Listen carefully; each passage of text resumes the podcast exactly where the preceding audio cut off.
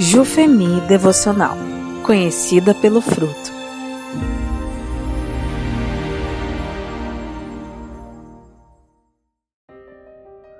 Olá, vamos começar mais um devocional da Jufemi. Esperamos que seja muito edificante para a sua vida. Dia 1 Por que o pecado é tão ruim? Por Lia Ré Mondrasek. Texto base de 2 Coríntios 11, 3. O que receio e quero evitar é que, assim como a serpente enganou Eva com astúcia, a mente de vocês seja corrompida e se desvie da sua sincera e pura devoção para Cristo. Você já parou para pensar na resposta para essa pergunta? Sinceramente, já gastou algum tempo analisando o que é pecado e o que ele causa? Bem, é isso que faremos agora. Garanto para você que não será agradável pensar sobre isso, mas lhe dará uma noção mais acertada da grandiosidade do que o nosso Senhor e Salvador Jesus Cristo fez por nós.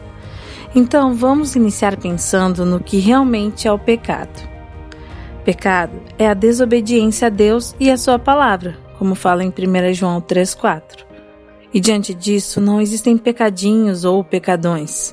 Toda e qualquer desobediência, seja por ação, omissão pensamento, pequeno ou grande, é pecado. O pecado alcança as pessoas.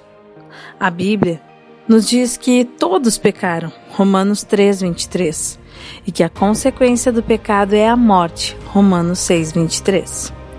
Vamos nos aprofundar um pouco e pensar na malignidade do pecado? Quando um médico utiliza a palavra maligno, ele está se referindo à capacidade que uma doença ou tumor tem de se tornar progressivamente pior e letal.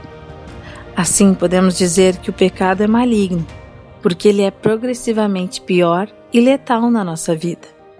O pecado contamina, corrompe, deprime, causa dor, entristece, insensibiliza, cauteriza a mente e endurece o coração. Além disso, ele é enganoso, pois parece bom, bonito, agradável e desejável, mas torna as pessoas escravas de si mesmas e de Satanás. Segundo Thomas Brooks, Satanás promete o melhor, mas paga com o pior. Promete honra e paga com desonra. Promete prazer e paga com dor. Promete lucro e paga com perda. Promete vida e paga com morte. O pecado é enganoso.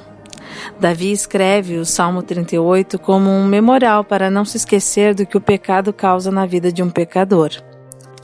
O Salmo é a oração de um pecador arrependido e doente que descreve como o pecado nos afasta de Deus, pois um Deus Santo não pode conviver com o pecado e como nos faz sentir a sua ira mediante a qual o Senhor deseja nos mostrar que estamos andando em caminhos maus.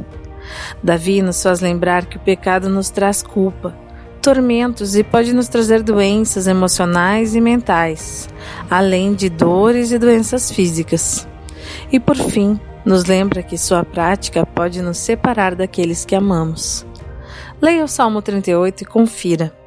Contudo, o salmista termina lembrando que há cura para o pecado, pois existe um Salvador. A cura na benignidade de Deus, que é maior que a malignidade do pecado.